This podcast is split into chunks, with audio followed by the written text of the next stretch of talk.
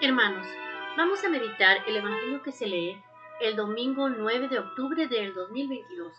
El Evangelio que se lee es el de San Lucas, capítulo 17, versículos del 11 al 19.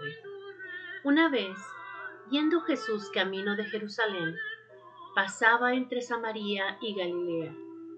Cuando iba a entrar en una ciudad, vinieron a su encuentro diez hombres leprosos, que se pararon a lo lejos y a gritos le decían, Jesús, Maestro, ten compasión de nosotros.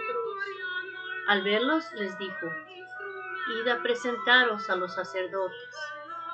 Y sucedió que, mientras iban de camino, quedaron limpios. Uno de ellos, viendo que estaba curado, se volvió alabando a Dios a grandes gritos y se postró a los pies de Jesús, rostro en tierra, dándole gracias. Este era un samaritano. Jesús tomó la palabra y dijo, ¿no han quedado limpios los diez? ¿Los otros nueve dónde están? ¿No ha habido quien volviera a dar gloria a Dios más que este extranjero? Y le dijo, levántate, vete, tu fe te ha salvado. Palabra del Señor. Gloria a ti, Señor Jesús. Hermanos, en este Evangelio el Señor nos da a entender cuántas veces nosotros regresamos a darle gracias, cuántas veces has pedido, hermano, hermana, por algo que necesita tu familia, por una sanación, por un trabajo. ¿Cuántas veces hemos regresado a decirle gracias, Señor?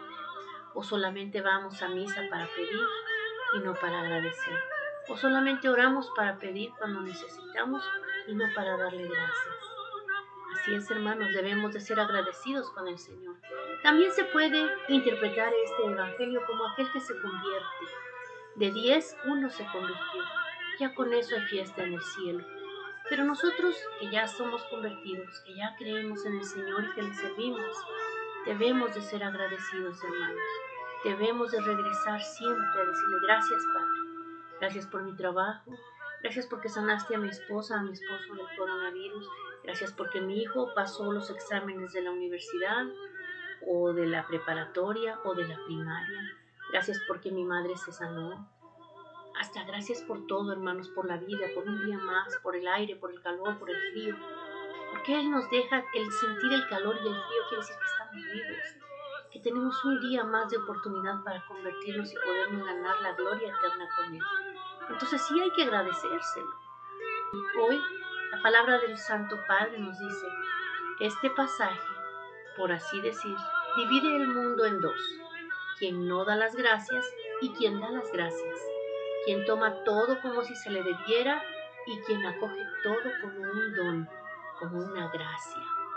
El catecismo escribe, todo acontecimiento y toda necesidad pueden convertirse en ofrenda de acción de gracias.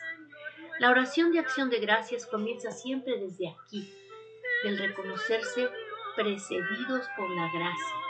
Hemos sido pensados antes de que aprendiéramos a pensar. Hemos sido amados antes de que aprendiéramos a amar. Hemos sido deseados antes de que nuestro corazón surgiera un deseo. Si miramos la vida así, entonces el gracias se convierte en el motivo conductor de nuestras jornadas. Muchas veces olvidamos también decir gracias. Señor, este día te pedimos que nos llenes de tu Espíritu Santo, que protejas a nuestra familia y te damos las gracias, Señor, por la vida las gracias por nuestra esposa, esposo. Las gracias por nuestros hijos y hijas, por nuestros padres, nuestros abuelos, por toda nuestra descendencia. Gracias por nuestro trabajo, por todo lo que somos y lo que tenemos que te pertenece, Señor. Ayúdanos, pues, Señor, a actuar como tú quieres que actuemos para que un día podamos estar contigo, Señor, en esa tierra prometida, en esa vida eterna, para alabarte y gozar contigo en tu presencia. Amén, amén, amén.